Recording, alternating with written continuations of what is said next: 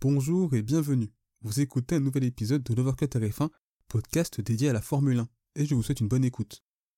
La Formule 1 entamait à s'acquérir cette nouvelle saison 2022 avec la première séance de qualification. L'occasion d'avoir un premier aperçu des gagnants et perdants de cette révolution de la F1. Alors concrètement, quels sont les enseignements à retenir de cette séance de qualification et que peut-on espérer lors de la course? On voit tout ça dans cet épisode. Salut les amis et bienvenue dans cet épisode où l'on va donc débriefer les qualifications du Grand Prix de Bahreïn. On va tout d'abord débuter par les pilotes hors du top 10. Et on va commencer par évoquer McLaren avec Daniel Ricciardo qui partira 18ème et Lando Norris 13ème. Des qualifications très difficiles pour l'écurie britannique et c'est la confirmation des essais hivernaux très compliqués de l'écurie de Woking. Dans mon débrief des essais hivernaux de Bahreïn, j'évoquais ces difficiles essais de McLaren et les conséquences que cela pouvait avoir pour ce début de saison, les deux premières courses étant dans des pays réputés pour leur chaleur. Difficile de dire si c'est toujours ces problèmes de surchauffe qui affectent la monoplace, est-ce que le manque de roulage durant les essais hivernaux de Bahreïn dû à ces problèmes fait qu'ils n'ont pas pu analyser leur monoplace ainsi que son comportement, et c'est d'ailleurs une explication plausible puisque lors des essais libres 3, on a pu voir une McLaren avec de la peinture de visualisation présente sur la voiture, afin d'analyser la circulation de l'air autour de la monoplace. C'est quelque chose que l'on voit plutôt lors des essais hivernaux, et c'est extrêmement rare de voir cela lors de la dernière séance d'essais libres qui doit préparer les qualifications. Ou est-ce que la voiture n'est tout simplement pas compétitive et par conséquent Barcelone aura été l'arbre cachant la forêt? On ne peut pas répondre clairement à cette question à l'heure actuelle, et c'est bien trop tôt. Mais le constat est sans appel, McLaren n'est pas dans le coup ce week-end. On va maintenant parler de Williams. Pour son retour en Formule 1, Alex Albon a réalisé de bonnes qualifications avec ses 14e places, parvenant donc à se hisser en Q2. Pour Nicolas Latifi, ce fut beaucoup plus compliqué avec ses dernières places à près d'une seconde du chrono d'Albon. Se faire battre de la sorte par un pilote revenant, ce n'est pas la manière la plus idéale débuter cette saison. Aston Martin a vécu des qualifications très difficiles avec Lance Stroll 19ème et Nicole Kemberg qui remplace ce week-end Sébastien Vettel testé positif au Covid sera quant à lui 17ème. Hülkenberg a fait du mieux qu'il pouvait, mais que Lance Stroll soit derrière le pilote allemand n'est pas normal. Le Canadien était présent lors des essais hivernaux alors qu'Hülkenberg découvrait cette nouvelle voiture ce week-end qui est complètement différente de celle des années précédentes. Ces qualifications ne sont pas de bon augure pour la course et même pour ce début de saison. 16ème on retrouve Yuki Tsunoda et ce fut des qualifications compliquées pour le pilote japonais éliminé dès la Q1. Son meilleur chrono en Q1 est 6 dixièmes plus long que Gasly. Il a quand même comme circonstance atténuante qu'il n'a pas pu rouler lors de la troisième séance d'essai libre du fait d'un problème hydraulique. Du roulage en moins donc, et avec ses nouvelles voitures apprivoisées, ça n'aide clairement pas.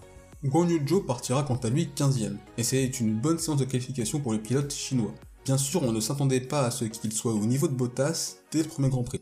Il a eu son meilleur tour de Q2 annulé dû au dépassement des limites de piste. C'est dommage pour lui, il est certes bien derrière le pilote finlandais en termes de performance pure, mais c'est normal, puisqu'il débute en Formule 1 et ça va prendre du temps pour qu'il se rapproche en termes de performance de Valtteri Bottas. Mick Schumacher a réalisé quant à lui la meilleure qualification de sa carrière en F1 avec cette 12 place. Pourtant, au vu de la position de Magnussen au terme de cette séance de qualification, on pourrait considérer cette 12 place comme étant un peu décevante. D'un côté, c'est un jeune pilote qui est seulement sur sa deuxième saison en Formule 1, mais d'un autre côté, même si Magnussen est un pilote expérimenté, il a découvert cette monoplace qu'à partir des essais hivernaux de Bahreïn. Il est donc difficile de juger ses qualifications du pilote allemand. En tout cas, une chose est sûre, As a fait un énorme bond dans la hiérarchie. Esteban Ocon, 11ème, échoue à la porte de la Q3. Et c'est vraiment dommage pour le pilote français. Malgré tout, ce n'est pas dramatique dans la perspective de la course, et au vu des performances d'Alonso, il n'est pas si loin. Il devrait donc être présent à la lutte pour les points. Voilà pour les pilotes hors du top 10, et on va maintenant se concentrer sur les pilotes présents dans le top 10. On débute ce top 10 par le DJ, et il s'agit de Pierre Gasly. Il est parvenu à placer son Alpha Tauri en Q3, et c'est difficile de juger sa performance. Il a fait de son mieux et déjà être présent en Q3 est déjà quelque chose de positif. 8ème Fernando Alonso, et c'est une bonne séance de qualification de la part du pilote espagnol. Alpine n'a pas vraiment fait de bon dans la hiérarchie, mais n'a pas non plus reculé. 8ème c'est tout de même pas mal pour l'écurie française. À la 7ème place on retrouve Kevin Magnussen et le pilote danois a réalisé pour son retour à F1 après un an d'absence une excellente séance de qualification. C'est le meilleur résultat en qualification pour As depuis bien longtemps et l'écurie américaine est d'ailleurs l'une des belles surprises de ce début de saison. L'an passé elle a été tout simplement dernière et son choix de sacrifier 2021 paye aujourd'hui avec ses très bons résultats pour As. L'autre surprise de cette qualification est la sixième place de Valtteri Bottas. Le fait d'ailleurs qu'il soit une place derrière Lewis Hamilton peut faire un peu sourire, mais cela montre les énormes progrès qu'ont fait Alfa Romeo pour s'adapter à cette nouvelle réglementation. Un peu comme As, c'est une sorte de résurrection pour l'écurie suisse qu'il faudra toutefois confirmer en course. D'ailleurs, lors des essais hivernaux, que ce soit à la fois à Bahreïn et à Barcelone, la performance pure n'était pas un problème, c'était plus la fiabilité, le talon d'Achille de cette monoplace. Toute l'équipe en est consciente et je pense donc que l'objectif d'Alfa Romeo sera déjà de finir la course. On va maintenant parler du top 5 et cinquième on retrouve Lewis Hamilton. Cela va me permettre de parler de la situation de Mercedes et de la performance de George Russell. C'est la confirmation des essais hivernaux très contrastés des flèches d'argent. Dans mon bilan des essais hivernaux de Bahreïn, je disais qu'on ne pouvait pas juste expliquer ces difficultés par un bluff. Tout d'abord car tout le monde cache son jeu durant ces essais donc cibler Mercedes sur cet aspect n'a pas vraiment de sens. Et puis on peut se cacher en termes de performance pure, mais on ne peut pas bluffer sur le comportement d'une monoplace. Clairement, la Mercedes fait moins bonne impression que la Red Bull et la Ferrari, elle marsouine encore pas mal et ça limite leur performance. Plus globalement, elle manque de rythme par rapport à ces deux équipes.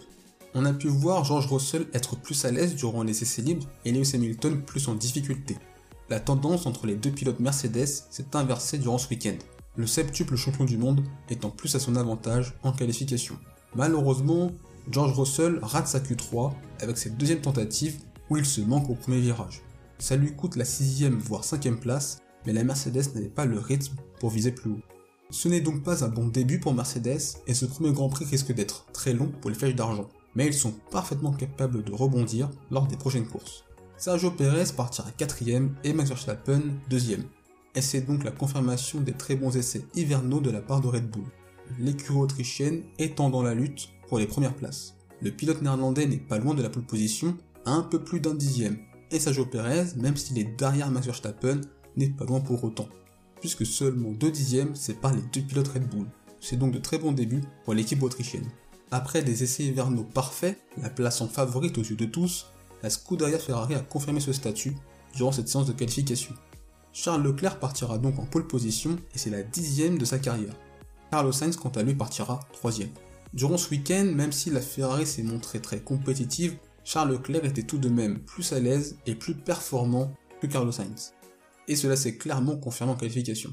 Globalement, ce sont de très belles performances de la part des pilotes Ferrari, et on peut espérer que l'écurie italienne soit de nouveau dans la lutte pour gagner des championnats, à la fois le championnat pilote et le championnat constructeur et après deux années loin de la lutte à la régulière pour la victoire, Ferrari est enfin de retour. Et en tout cas, la lutte Red Bull-Ferrari promet en course, en espérant que plus tard dans la saison, Mercedes s'y mêle. Après cette séance de qualification, que pouvons-nous espérer pour le Grand Prix? Tout d'abord, ce sera l'occasion d'avoir un premier aperçu des bienfaits de cette nouvelle réglementation 2022. Est-ce que les pilotes pourront réellement se suivre plus facilement en piste? Est-ce que les pneus sous-chaufferont moins? Il faudra aussi se méfier du marsouinage qui pourra durant la course abîmer la mécanique. La victoire, quant à elle, devrait à la régulière se jouer entre les Ferrari et les Red Bull, Mercedes étant pour l'heure bien trop en retrait. Il faudra également voir si les Haas, les Alfa Romeo, Alpine, Alfa Tauri pourront ou non menacer les Mercedes.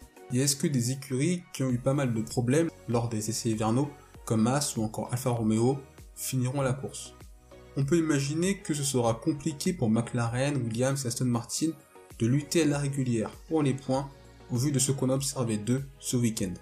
Cette nouvelle réglementation a totalement rebattu les cartes, avec des gagnants comme Ferrari, Red Bull, Haas, Alfa Romeo, mais aussi des perdants comme Mercedes, Aston Martin ou encore McLaren. C'est un premier bilan à l'instant T qui risque d'évoluer très rapidement au fil des courses.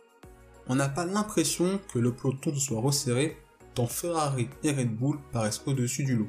Mais c'est normal puisque dès qu'un nouveau règlement est mis en place, il y a lors de la première année une grande divergence de performance entre les écuries. On espère donc qu'avec le budget plafonné, les essais en soufflerie et en CFD définis par le classement constructeur ainsi que la course au développement, le plateau se resserrera au fil de la saison. Et vous Qu'avez-vous pensé de cette première séance de qualification de la saison? Quels sont pour vous vos tops et vos déceptions de cette séance? Vos attentes pour ce premier Grand Prix de la saison. Si cet épisode vous a plu, n'hésitez pas à le liker et à le partager, puisque cela donne de la force au projet de Overcutter F1, ça permet de faire grandir ce projet, ainsi que de faire en sorte que cet épisode soit accessible au plus grand nombre, n'hésitez pas à partager votre avis en commentaire et sur les réseaux sociaux, à la fois sur Instagram, Twitter et Facebook. Il suffit juste de taper le TF1 et vous nous trouverez. On se retrouve les amis pour le débrief du Grand Prix de Bahreïn. D'ici là, portez-vous bien, je vous souhaite le meilleur, salut